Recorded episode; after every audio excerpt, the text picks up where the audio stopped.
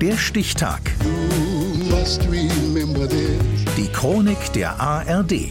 19. Januar 1944. Heute vor 80 Jahren wurde die schottische Hausfrau und Wahrsagerin Helen Duncan wegen des Vorwurfs verhaftet, sie habe den Glauben an Hexerei betrügerisch ausgenutzt.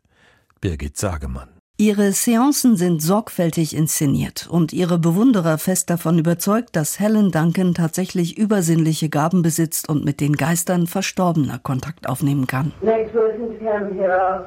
I want someone. Der Höhepunkt der Sitzungen, Helen Duncans angebliche Fähigkeit, sogenanntes Ektoplasma zu produzieren, eine weißliche Substanz, die die Form der gerufenen Geister annimmt. Tatsächlich aber ist es wohl mit Eiweiß getränkter Mull, den Duncan während der Seance hochwirkt.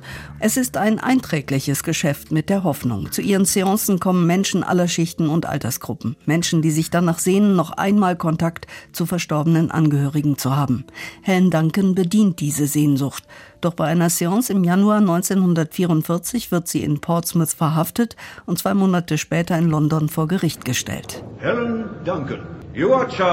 Ihnen wird vorgeworfen, dass Sie eine Art Beschwörung durchgeführt hätten, die den Anschein erwecken sollte, Geister verstorbener Personen seien anwesend, im Widerspruch zu Abschnitt 4 des Hexengesetzes von 1735.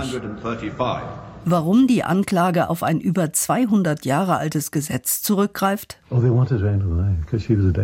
Man wollte Duncan aus dem Weg haben, weil sie eine Gefahr darstellte, erzählt der frühere Polizeipräsident von Portsmouth, Arthur West, Jahrzehnte später in einer Radiodokumentation der BBC.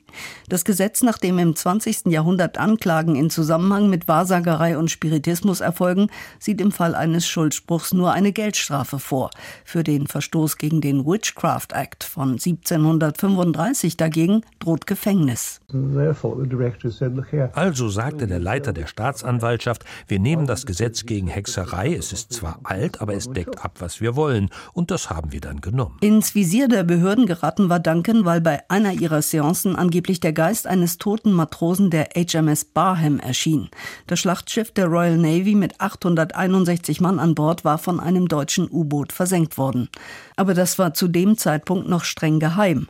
Entsprechend nervös reagiert der britische Geheimdienst, zumal Duncan auch noch den Untergang eines anderen Kriegsschiffes öffentlich macht. 1944, als die Vorbereitungen für die Invasion der Alliierten in der Normandie laufen, wird das Medium aus dem Verkehr gezogen.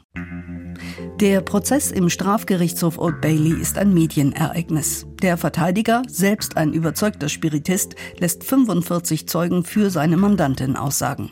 Sein Angebot, Duncan live bei einer Seance im Gerichtssaal ihre übernatürlichen Kräfte demonstrieren zu lassen, lehnt der Richter ab. Sehr zur Enttäuschung vieler, darunter auch Henry Elam, damals als junger Staatsanwalt Teil der Anklagevertretung.